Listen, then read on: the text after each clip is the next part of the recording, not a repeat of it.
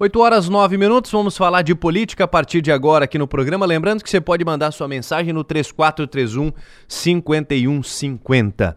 Estou com a Maga Estopassoli aqui, já deu um bom dia mais, mais uma vez, Maga, tudo bem? Bom dia, seja bem-vinda. Bom dia, bom dia, Rafa. Dei bom dia para a gente falar da Mega Sena, né? Trabalhar meio período se a gente ganhasse. Antes da gente entrar efetivamente aqui no assunto de política, qual foi a, a, a primeira impressão, a avaliação de ontem da cobertura? É, foi uma cobertura bastante bem prestigiada, né? Teve, anotei muitos pontos para a gente conversar aqui, porque ela teve vários, vários, é, várias nuances, tá? Desde ausências de parlamentares que são da base do governo Jorginho, até o, o, o desenrolar ali da questão do, do, do Moisés, né? Uhum. O governador que saiu, agora ex-governador Moisés.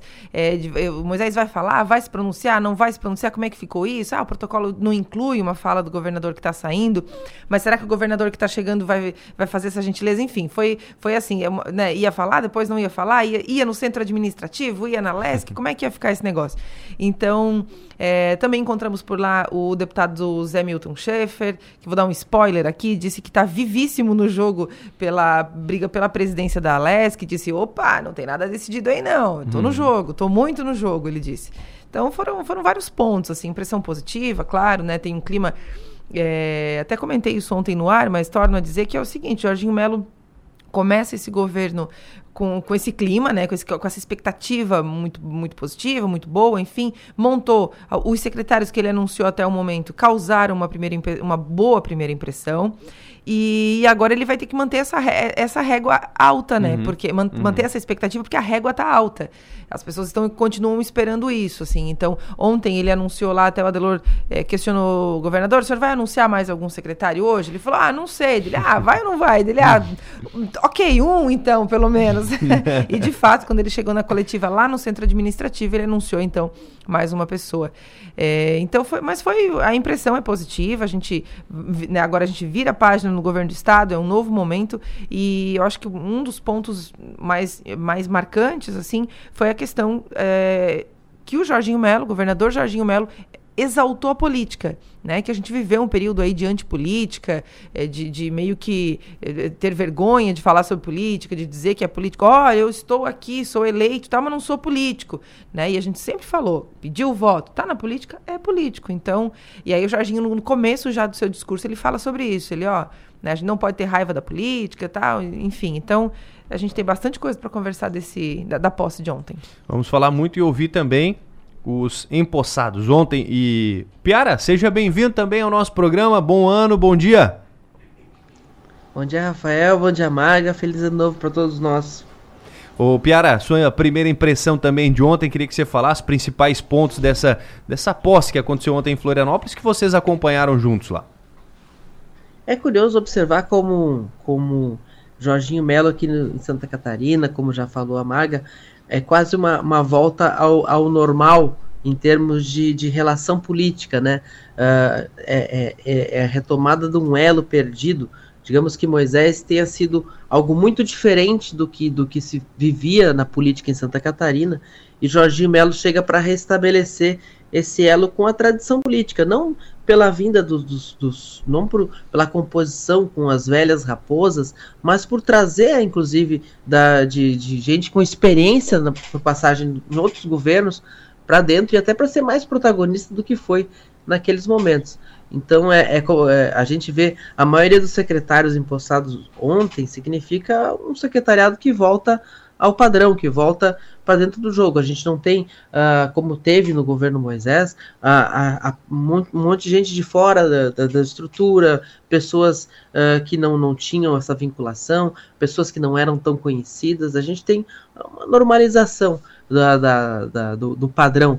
E isso é mais ou menos o que a gente espera. A gente tem uma, uma reforma administrativa que vem aí.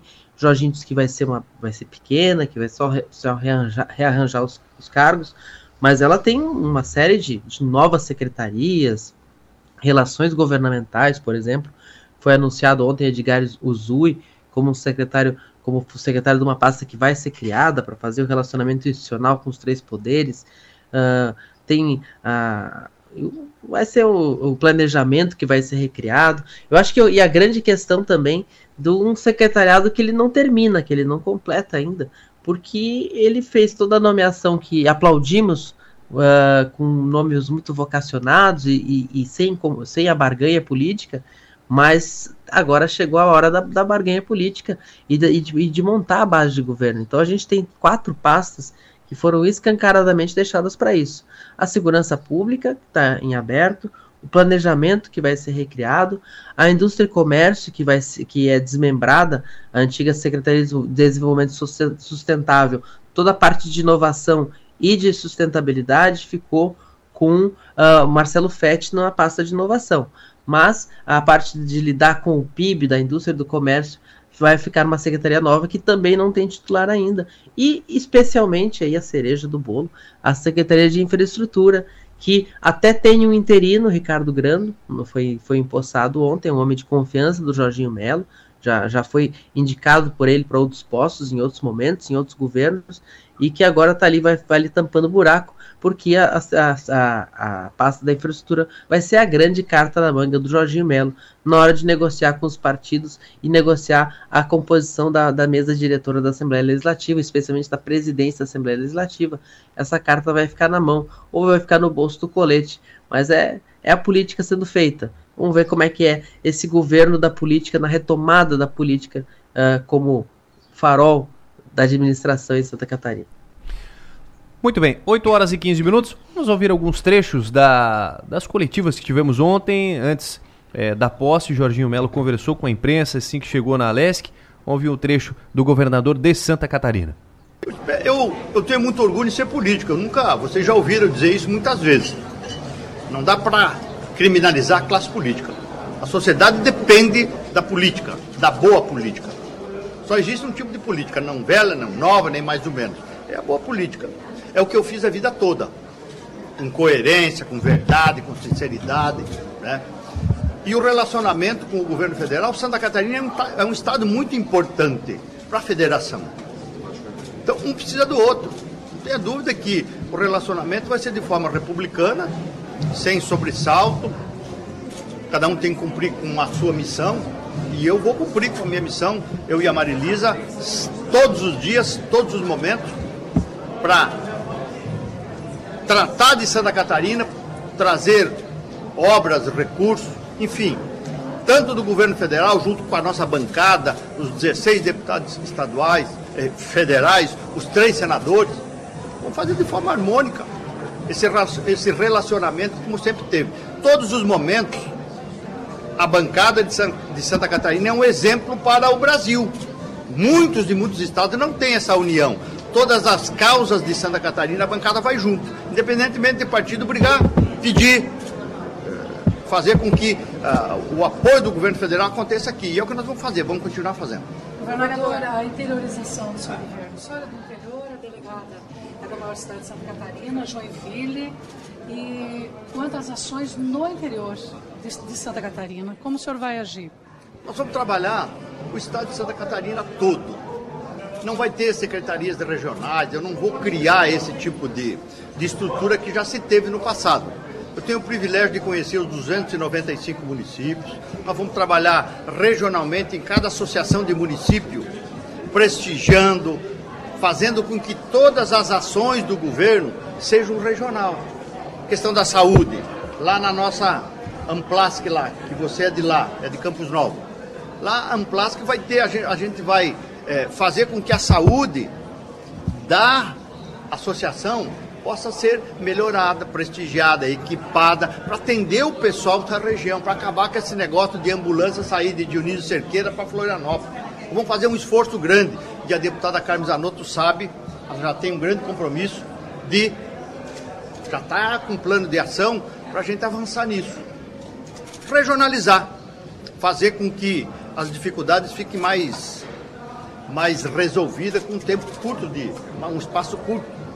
Então eu vou prestigiar cada município, todas as regiões de Santa Catarina, é, fazendo com que o Estado não tenha, ah, ajuda só a região. Vamos ajudar o todo, tanto com obras estaduais, com obras federais, enfim, fazendo aquilo que nossa responsabilidade de gestor nos obriga. Governador, no período da campanha, o senhor fez duas profecias que ficaram marcadas. Uma delas foi que o senhor disse: o senhor não vai se reeleger, governador. E a outra, quando disse que elegeria dez estaduais e quatro deputados federais. E isso também se cumpriu. O senhor tem alguma outra profecia pragmática para o seu governo? Certeza que vou fazer um grande governo. Um, um governo de entrega, de realização, um governo que vai cuidar de gente eu gosto muito de gente, eu sou especialista nisso. E Chamarilis também, é por isso que deu tão certo essa dobradinha que a gente fez. Ela vai ter um olhar para a mulher, a violência contra a mulher, a saúde da mulher.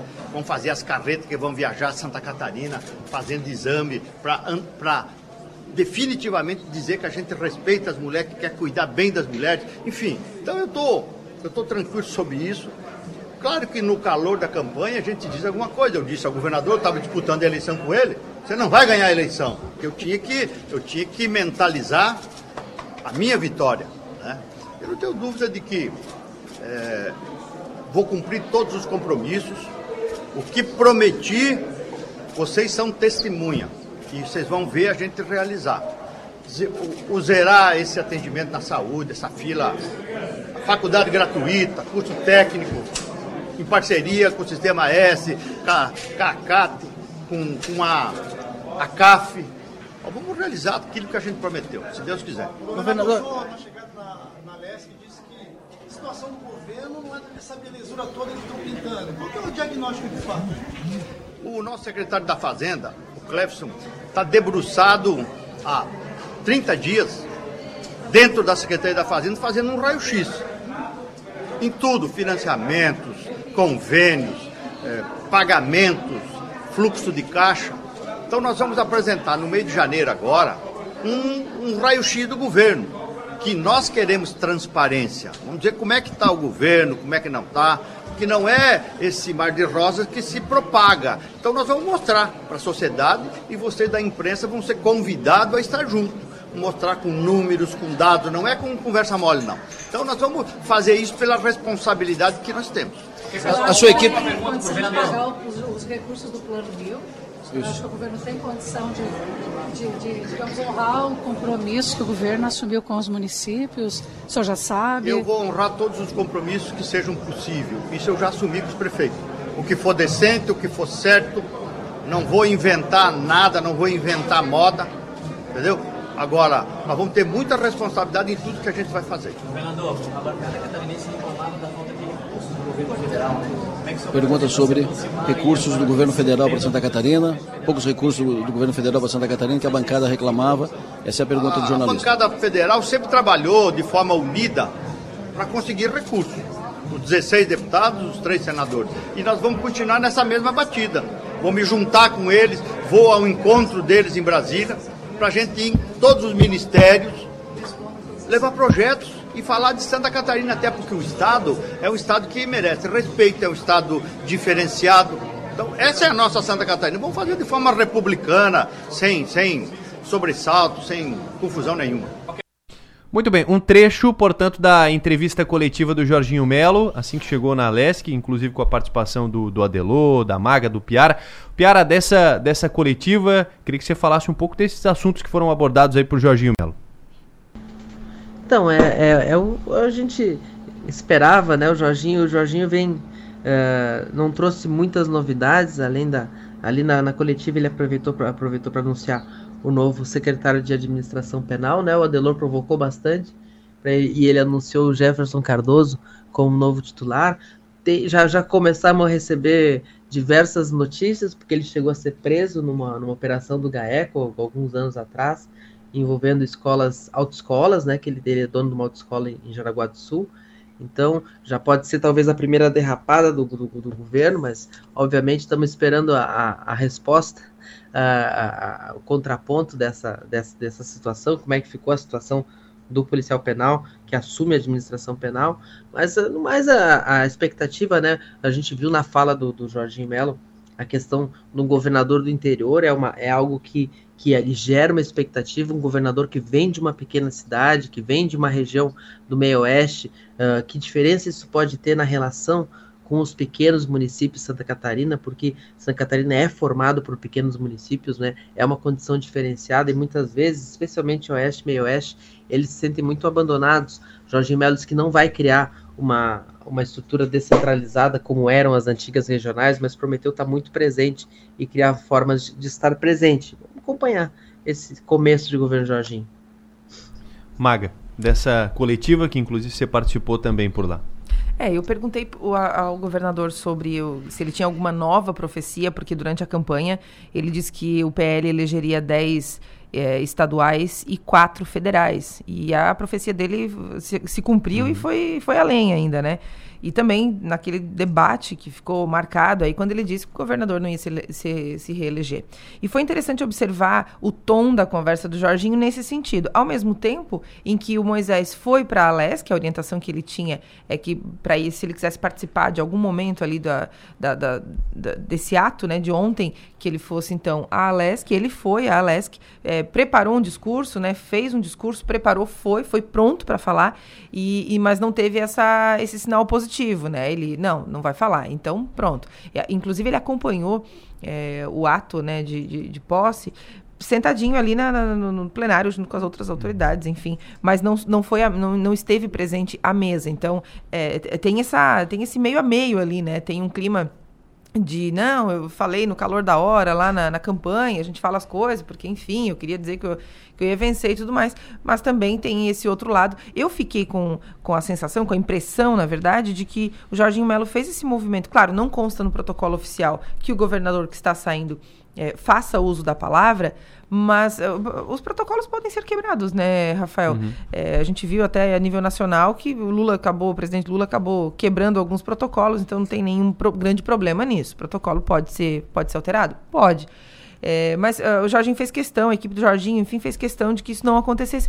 Eu entendi isso como uma sinalização, como um, um aceninho, assim, como algo sutil, um sinal para os seus apoiadores, é, para a sua base bolsonarista que rompeu com o Moisés, né, desde, desde o começo do governo, pela questão do afastamento do Moisés. Afastamento não, que nunca houve uma aproximação, uhum. né, mas por conta da relação difícil que o Moisés e o Bolsonaro tinham. Então, eu acho que para tentar dar uma cara de, ó, oh, não estou facilitando aí pro, pro governador que está saindo, uhum. sabe? Estou aqui, não sei o quê. Ao mesmo tempo que eu também percebi a ausência de alguns parlamentares.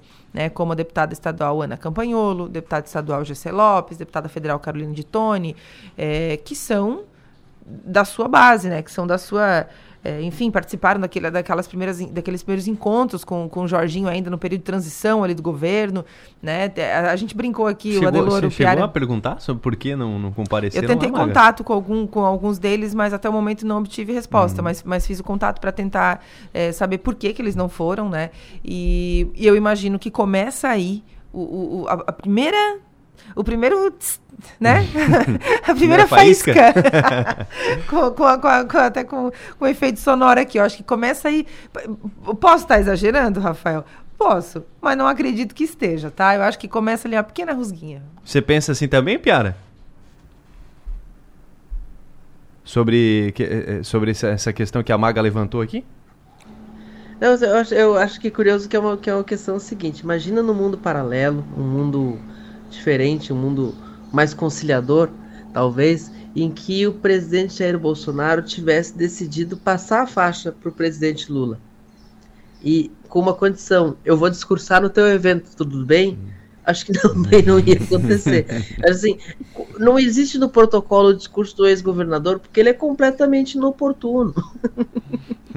então, eu acho assim, quem está saindo tem que ser um pouquinho mais discreto e, e, entender que é o momento. Quatro anos atrás, o Moisés fez essa, esse gesto para o Eduardo Moreira discursar na, na, na, sua posse. Ok.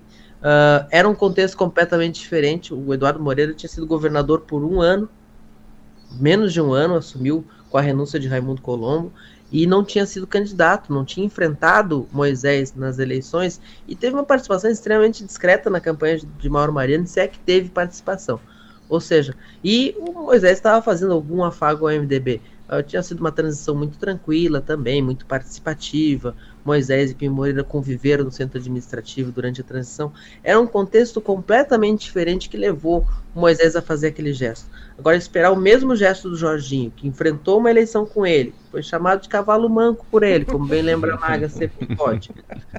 E aí, quero lá, não, mas eu quero discursar, vai ficar sentadinho na, na, na plateia, olhando a assinatura do, do termo de posse. Não, mas é, eu, eu, vou voltar nesse assunto, porque assim, ok, tudo bem, então tá, não tem discurso. Mas eu achei que a configuração da mesa, ela, sabe, olha, o deputado uh, uh, não eleito como candidato a senador, Kennedy Nunes, estava lá. Né? Ele estava como primeiro secretário da Assembleia Legislativa. É, mas né, eu acho que dava para botar mais uma cadeira ali. Acho que dava. O, o, o, o Kennedy, como primeiro secretário, inclusive, ele, ele assina o termo de posse, né? Ele uhum. é um dos testemunhas do termo de posse.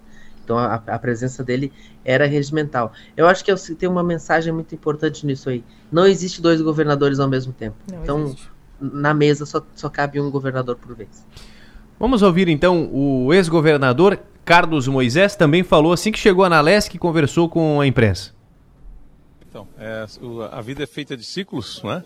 E eu tenho a convicção de que esse é um dos ciclos que termina hoje, com a certeza da missão cumprida.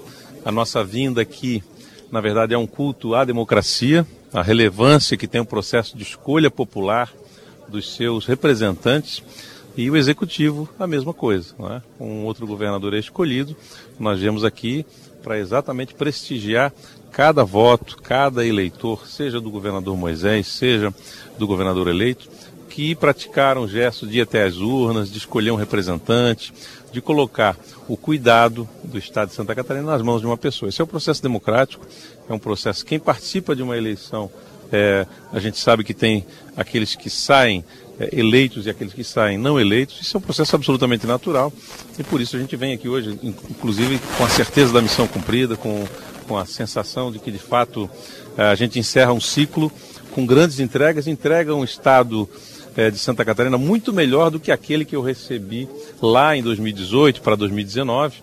O Estado com dívidas, com uma série de dificuldades, com ameaça de não pagar folha de pagamento, enfim. Hoje um Estado mais enxuto, que enfrentou e combateu a corrupção, diminuiu gastos é, imprestáveis na gestão pública e colocou o dinheiro no maior pacto municipalista da história desse país, que é o Plano Mil, colocou o dinheiro nas cidades. O Plano Mil reflete exatamente isso é, que acontece hoje, a proximidade que nós temos com os governos municipais. Prefeitos e prefeitas se sentem representados na nossa gestão pelos avanços estruturais em todas as áreas e também é, nas áreas de infraestrutura. Quem imaginava, né, há algum tempo, que o Estado pudesse investir sem fazer financiamentos como nós estamos fazendo? Na rodoviária, na ferroviária, na aeroviária, na portuária. Em todas as áreas, a infraestrutura está sendo homenageada, está sendo contemplada. Da mesma sorte que a gente sai desses quatro anos, eu costumo dizer que o nosso governo é incomparável, um Estado mais ágil, mais justo, é, com as contas equilibradas, diminuímos a dívida pública do nosso Estado e por isso a gente comparece hoje aqui, para honrar a democracia, mas também para essa oportunidade que eu tenho hoje de prestar contas a vocês. A partir de, a partir de agora, o senhor será dirigente partidário, presidente do seu partido. Qual será a postura do seu partido em relação ao novo governo? Bom, eh, nós vamos apoiar tudo aquilo que de fato é bom para os catarinenses. Essa é a máxima. Eu não vim também da política, não tinha uma cultura de partidária, né? Então tudo aquilo que for bom para o Estado de Santa Catarina terá o nosso apoio. Governador, em uma palavra, em uma só palavra, como é que o senhor resume esses quatro anos à frente de Santa Catarina? Do jeito que eu entrei, que foi a palavra mudança, nós mantemos a mesma, a mesma palavra como representante do nosso governo. Foi realmente uma mudança, uma mudança profunda no jeito de fazer gestão pública. Essa é a palavra que define a nossa gestão. Governador, eu queria o senhor sobre. É, o senhor não, não, conversou com o governador eleito Jorginho Melo, né? Ele não respondeu as suas, as suas tentativas de chamar. Se o senhor puder dizer alguma coisa para ele em algum momento, o que o senhor diria? Bom, eu não tive essa oportunidade, né? Então eu penso que é, isso vai ficar no registro dos anais da história, apenas isso, felizmente. Mas é, o, o, nosso governo né, e, e, as equipes que hoje estão aqui comigo, alguns secretários representando o nosso colegiado, estão absolutamente à disposição para que o governo faça as melhores escolhas do futuro governo e tenha os melhores resultados tão, tão bons quanto a nossa gestão teve. Muito bem. Dado o, o recado para o Jorginho, né? Já que não conversaram a, pessoalmente. A, a, comunicação é um negócio engraçado, né, Rafael? É. Porque eles estão ali a poucos metros, então. né? Olha, não tive a oportunidade de falar com o governador. Inclusive, o Moisés postou uma foto no Instagram junto ao lado do, do, Exatamente, do Jorginho. No, no né? ato de transmissão do cargo, né? Exatamente. Ô, Piara, e dessa coletiva do Carlos Moisés ontem? Não, mas aí chegou com a iniciativa de falar, né? Que levou o discurso no bolso e ficou esperando. E aí a, a, imagino que ele acreditou que por ser um evento uh, da Alesc, da Alesc, ele poderia conseguir isso junto a, na, na, conversa com o Márcio Sopelsa. O Márcio Sopelsa recebeu ele Jorginho, onde assinaram realmente uh, o termo de posse, né? Mas a, ele saiu da, da reunião visivelmente chateado, quem passou por lá, e dizendo que que a, a participação dele se limitava à, à participação na LESC. Uh, depois eu apurei e vi que realmente foi a Casa Militar que, que, que disse para ele fazer a participação na LESC e não no centro administrativo. Se fosse no paralelo nacional, né, o presidente toma posse no Congresso e depois de possado encontra o antecessor no, no, na, na sede do governo, onde é feita a troca. A troca, a passagem de bastão. Nível nacional temos uma faixa, em nível estadual não tem, mas tem esse, essa, essa cordialidade. E eh, era para ser no centro administrativo, por formalidade, a Casa Militar de Jorginho uh, informou Moisés de que seria melhor, se ele fosse, que fosse no, no, no, na Assembleia Legislativa. Mas aquele se fosse, não querendo, né? Ele quis ir. Então ficou essa situação um pouco constrangedora. Uma coisa meio assim, né? Tá, fica aí o convite, né? Mas também se não conseguir ir, tá tudo certo, sabe? Ô Maga, dessa, dessa coletiva do Jorginho, o que que você... Ah, ah, Jorginho não, do, do Carlos Moisés, ex-governador, o que que você avalia? Então, acho que foi a oportunidade dele de, de falar pela última vez enquanto pelo, enquanto governador ainda, né? A gente observa, a gente vinha acompanhando após a derrota dele nas urnas, que ah, né, tá fora da política, não, né, não, não vai mais ser candidato e tudo mais. A gente começou a acompanhar isso de perto e observar que Pode ser que não seja mais candidato a cargos executivos. É, aliás, essa foi uma declaração dele aqui, uhum. no, quando foi entrevistado aqui no programa do Avesso, é, pela Alice, pelo Chicão e pelo Diego, mas assumiu a presidência do partido. Me parece que continua com vontade de estar ali. Não me parece nenhum momento que ele está fora do jogo. Aliás, é, em nenhum momento deu essa impressão. Ele tentou dizer que, ah, não sei o que, tá, mas não acho que ele, que ele vá se afastar em definitivo. Acho que ele vai continuar acompanhando é, a, a, a, gestão do Estado e vai, vai tentar fazer uso daquilo que ele achar que foi do governo dele e tudo mais, né? Diferente de quem estaria completamente fora da política. Uhum. Mas foi um discurso, Moisés, Moisés melhorou, né, na, no discurso ao longo dos anos, né? Era um discurso mais truncado, mais difícil de, de acessar. E eu acho que foi um, foi um momento de, de ele conseguir falar aquilo que ele tinha para falar, é, encerrando a sua gestão. E agora bola para frente, novo governo e vamos ver, vamos acompanhar para ver como vai ser. Para fechar a, a, a posse, ou as posses aqui a nível estadual, vamos ouvir a secretária de Saúde de Santa Catarina, Carmen Zanotto, que falou com a imprensa também sobre os desafios e também sobre a questão das cirurgias, fila nas cirurgias eletivas.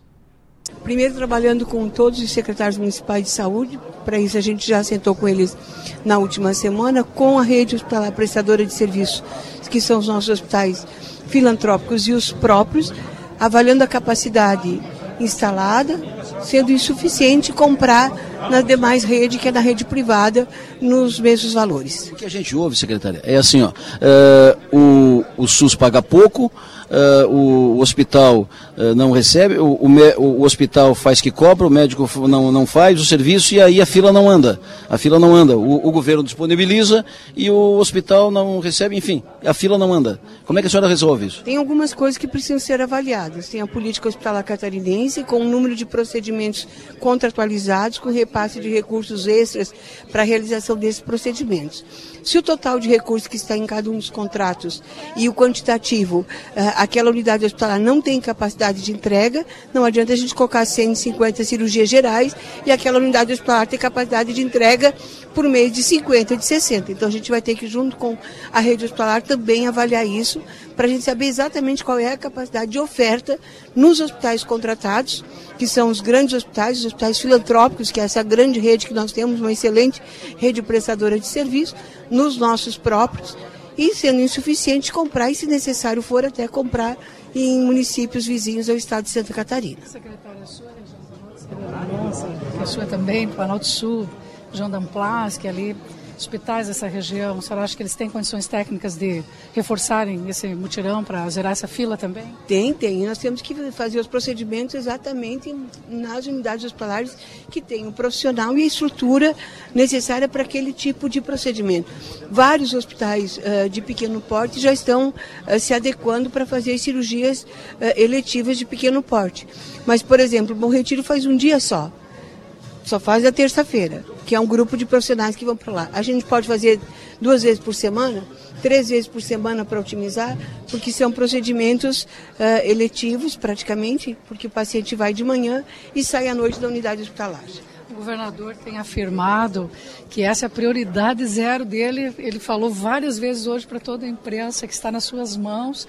Ele, ele assegurou para a senhora, a gente sabe que a senhora tem capacidade, a senhora é uma pessoa ética, séria, admirada por todos nós, é da área e a mulher. E, mas ele lhe assegurou que não vai faltar dinheiro. Se a senhora pedir preciso de mais dinheiro para contratar serviço privado, ele lhe deu essa essa segurança? Ele deu a segurança para a gente fazer os procedimentos uh, que forem necessários para a gente aliviar o sofrimento. Essa é a principal pauta do governador. A gente precisa aliviar o sofrimento das pessoas, em especial as pessoas que estão na fila de espera. Nós temos aí uh, desde cirurgias uh, gerais mais simples até cirurgias oncológicas e outros procedimentos que são necessários e são necessários em função do tempo sensível. Então, esse trabalho será realizado com muito esforço, com muita sabedoria e com muito discernimento, que é o que a gente precisa para poder trabalhar junto com os secretários municipais e os hospitais prestadores de serviço do SUS. Carmen Zanotto, secretária de Saúde de Santa Catarina, o Piara desse secretariado do, do Jorginho Melo. É, você vê as maiores dificuldades nessa pasta? Não, queria que você comentasse sobre isso também são as maiores dificuldades. A pasta tem a, a questão da pandemia e todo o esforço que foi feito para viabilizar o atendimento ao Covid, as pessoas com Covid, uh, represaram, deixaram efeitos em outras pontas. E a gente tem uma, uma quantidade imensa de cirurgias, de exames represados. E Jorge Mello tem dito que essa é a prioridade, é zerar isso aí. E ele tem a, a Carmen Zanotto como uma, uma, uma referência nacional nessa, na, na área de saúde, já foi secretária, conhece a secretaria. Já brinquei que Carmen Zanotto é, é, uma, é uma solução tão natural. Carmen Zanotto entra na Secretaria de Saúde hoje e não precisa nem perguntar onde fica o banheiro, ela conhece tudo naquele lugar. Então, o, o, a gente vê pela própria fala dela, a fala dela sobre, sobre essa questão, ela, ela entra em, detalhamentos técnicos que não é comum de um começo de governo. Ela dizendo assim, ah, não adianta uh, contratar, uh, prever tantas cirurgias no local que não vai conseguir fazer. Ela tem essa noção. Inclusive, ela, ela, ela citou a possibilidade de, na, na, não conseguindo viabilizar a contratação de cirurgias aqui em Santa Catarina, de fazer nos estados vizinhos. Então, ela tem esse mapeamento já mental de como funciona o sistema de saúde, como funciona o SUS, como funciona a secretaria, como funcionam os hospitais filantrópicos. Então, é a pessoa certa no lugar certo. Vamos ver como, como, como perguntou nossa colega jornalista se ela vai ter o, os recursos para fazer esse avanço tão rápido, mas é, é, eu acredito que, que seja a, a, a prioridade de Jorginho Melo nesses primeiros seis meses para mostrar um governo novo é, é, é, atacar essa questão das filas de cirurgias e paralelamente preparar o, o, o, na área de educação a outra grande promessa dele de comprar as vagas do sistema CAF e aí a gente vai ter discussão mais teórica porque tem que passar tem começa a valer no segundo semestre mas tem que passar na assembleia nesse primeiro semestre. Acho que é por aí que a gente vai ver o governo agindo. E a Carmen Zanotto já chega jogando. Ela é da área ela é do ramo. Então vamos ver. A expectativa é positiva ali é, eu, eu, ia citar a pergunta que a colega jornalista fez a ela com relação a, ok, é, mas a senhora vai ter os recursos de que precisasse, né? Vai faltar recurso a senhora vai ter isso garantido pelo governo? E ela disse que sim. A questão da saúde, não só no, no, estado inteiro, ela precisa de uma atenção especial. E aí eu vou citar a Criciúma. Criciúma passa um trabalho, porque a gente tem aqui o Hospital São José, que é um hospital de referência, é o maior hospital aqui da região sul. Quem já fez uso do, do, do hospital sabe da estrutura que a gente está falando. E recentemente, cirurgias ortopédicas eletivas voltaram a ser feitas em Florianópolis e, e cirurgias que, que, que provocam um, um, um, desconforto, um dano é, para o paciente de transporte muito grande. Então, essa é uma pauta que eu vou ter o cuidado de acompanhar muito de perto, mas muito, vou ficar no encalço da secretária Carmen Zanotto por conta disso. Primeiro, porque eu acho que tem como solucionar, e segundo, porque eu acho que dá para fazer isso a curto prazo. Já foi assim, né? Já, já, já foi aqui, mudou e tal, então precisa ter esse, essa atenção. Quando a gente fala, quando a gente ouve os políticos falando sobre o cuidado com as pessoas, ele precisa ser efetivo, ele precisa acontecer de verdade. Para além do discurso, ele tem que acontecer no dia a dia mesmo. Não pode ficar na, na no, no, campo das ideias, tem que vir para a prática. E isso a gente vai acompanhar. Então, foi muito acertada a pergunta da colega sobre isso, porque isso é o que a gente quer saber. Vai ter recurso? Vai ser na prática? Porque se isso acontecer, a gente vai ficar muito feliz em noticiar isso também, porque a saúde precisa de uma atenção especial. Muito bem. Até a questão do do Hospital São José, participei de uma coletiva no final do ano agora.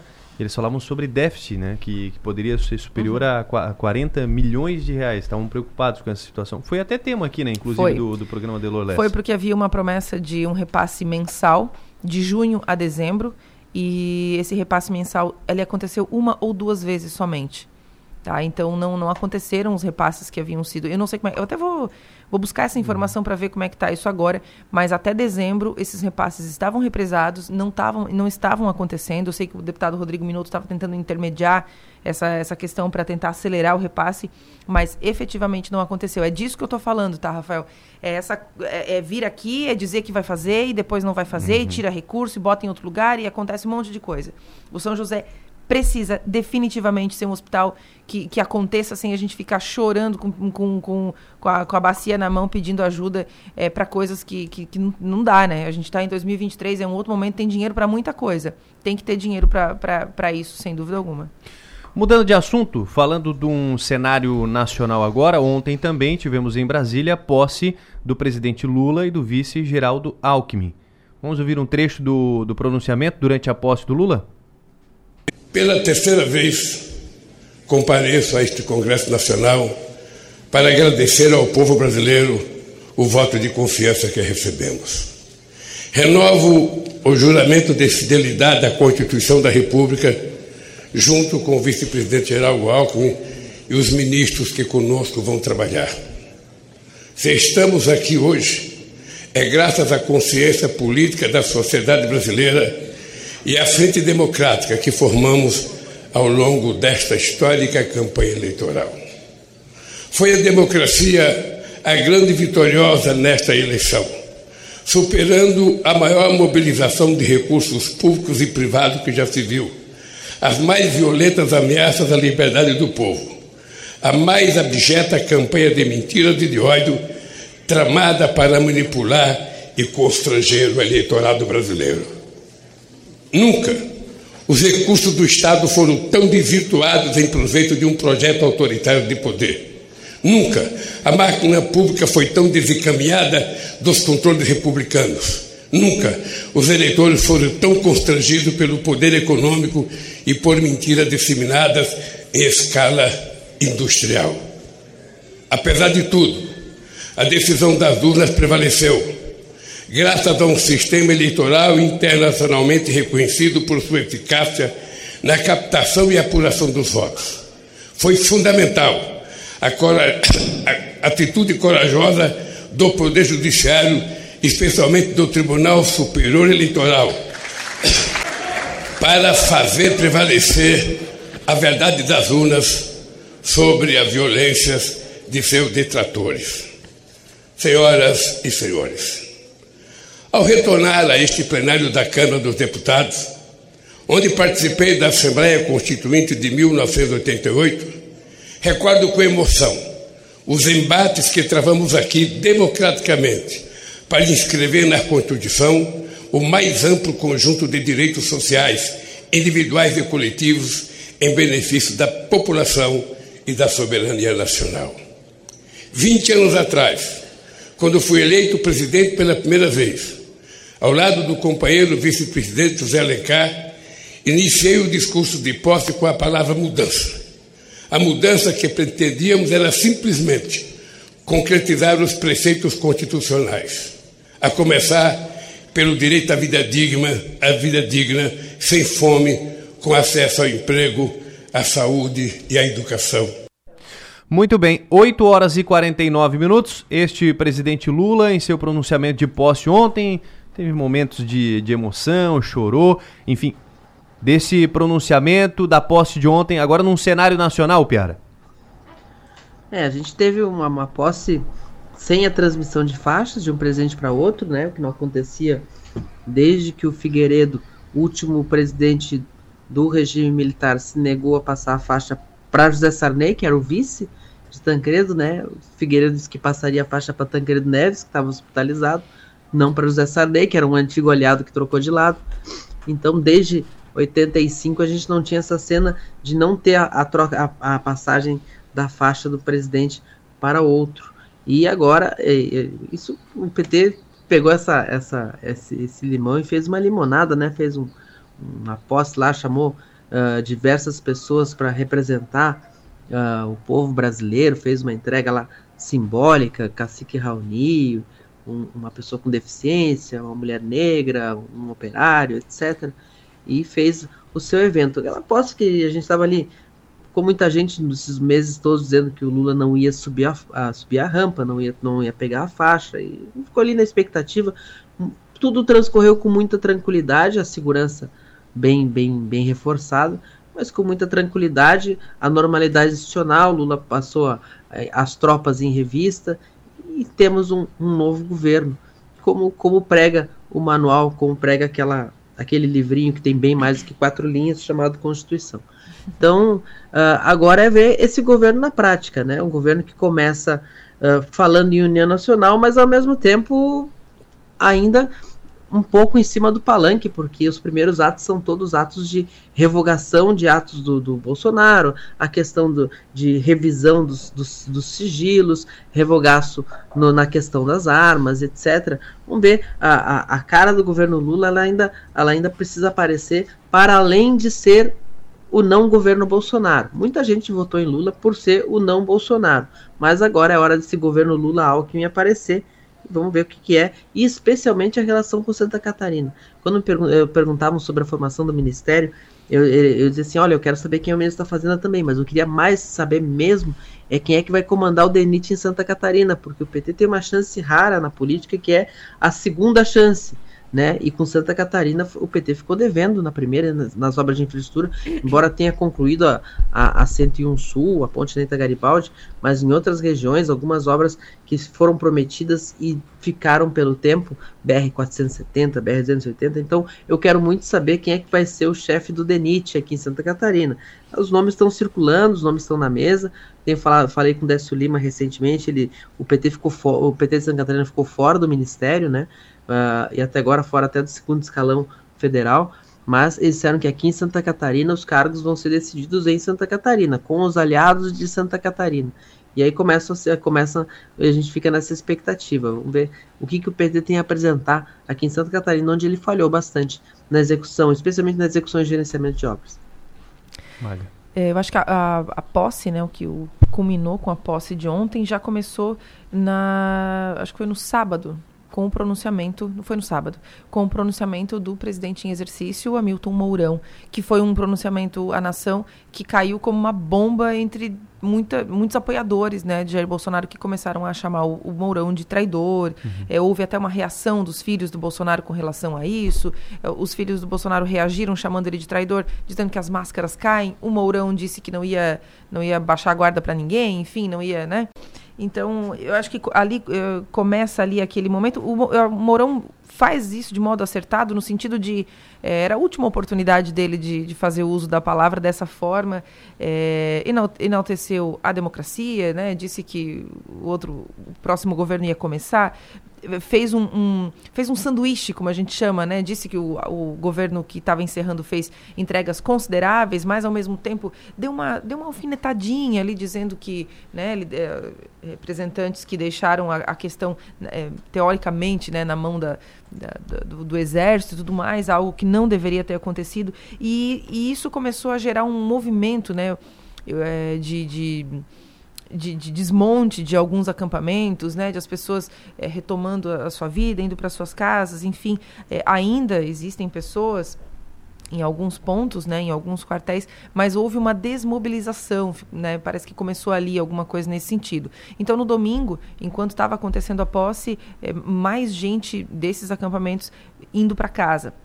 Entendendo que o processo democrático ele estava uh, seguindo o seu curso natural, como ele sempre foi, é, foi, a, foi pregado, né? Foi, foi dito que aconteceria. Não, não teve nenhum golpe, não teve nem, nada nesse sentido, é, né, essa expectativa não aconteceu, esse milagre que eles esperavam não aconteceu. Agora é seguir em frente, é, organizar essa oposição que eles pretendem fazer, porque é assim que funciona, mas fica, fica parecendo né, que as coisas é, começam a tomar um ar de normalidade, não, não tinha nada de errado em fazer as suas manifestações, dizer que não gostaram do, do resultado, mas agora ficou parecendo que eles entenderam que olha, não vai, né? O Lula subiu a rampa, o governo começou de fato e, e agora é bola para frente.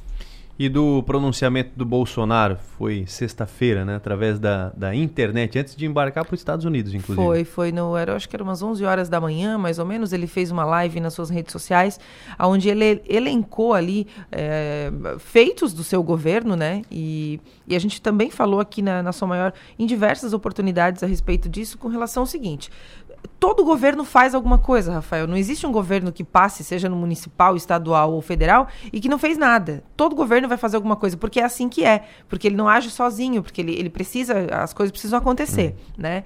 É, as pessoas gostando ou não gostando, todo, todo governo vai entregar alguma coisa, vai ter algum tipo de resultado, enfim. Então, e não é diferente, obviamente, no governo Bolsonaro. E, e, e, o que se falou durante muito tempo, a gente falou aqui sobre isso muitas vezes, repetidas vezes, foi a, a, o quanto o Bolsonaro perdeu de tempo para comunicar isso para as pessoas que ele queria que votassem nele, né? É, perdeu tempo e não fez isso. Então, quando ele fez uma um review lá do seu do seu mandato e trouxe lá vários pontos, né? Fizemos isso, fizemos aquilo, fizemos não sei o quê, que foi algo que ele não fez durante o, mandato, né? Ele basicamente ficava ali naquela tentativa de, de manter acesa, né? A divisão entre direita e esquerda e tudo mais, e, e não funcionou, né? Não deu certo. Ele, em algum momento da live, ele se emociona, ele chora e tudo mais, é, e depois ele pega o avião, duas horas depois ele pegou o avião e foi realmente para os Estados Unidos, como já vinha sendo especulado há alguns dias. E, e, e ficou essa sensação, né, de que ele realmente prometeu algo, porque ele não disse que não faria, né? Inclusive na live ele diz: ah, passou um tempo, é, passou esses dois meses, foi difícil ficar em silêncio, tentando encontrar uma saída. Eu não vou dizer o que, que eu acho que ele pensou, uh, que ele, o que ele quis dizer, aliás, quando ele disse que ele passou tanto tempo tentando encontrar uma saída, ou se foi algo só para dizer para os seus apoiadores: olha, eu, eu, queria fazer alguma coisa, mas não deu, digamos assim. É, mas é, foi um momento ele, ele, encerrou, eu acho que ele encerrou o seu mandato de uma maneira melancólica e eu acredito também que não precisaria ter sido dessa forma. O Piara, dessa, da postura do, do, do ex-presidente agora Jair Bolsonaro, ele intitulou a transmissão dele, 50 minutos né, de transmissão, prestação de contas e atual momento é, político. Alguns pontos aqui sobre a questão da derrota, falou sobre o governo eleito agora de Lula, fez críticas ao processo eleitoral, dessa, desse, desse posicionamento do Jair Bolsonaro, Piara posicionamento que a gente esperava que ele tomasse um pouco mais cedo, né? Até, até em respeito às pessoas que estavam na rua, estavam nos quartéis esperando, uh, sonhando com alguma, uh, alguma, algum ato que ele pudesse fazer e que pudesse interromper o processo uh, como se desenhava e que desencadeou ontem na, na posse de Lula na presidência novamente. Ele não tinha esses meios, esses meios nunca existiram, nunca teve esse suporte mas ele, as pessoas estavam lá de boa fé acreditando nessa, nessa possibilidade e Mourão foi muito feliz no seu posicionamento quando disse que houve responsabilidade por parte de lideranças que criaram uma situação de saia justa para as Forças Armadas, porque, como disse Mourão, para uns por inação, para outros por fomentarem um pretenso golpe.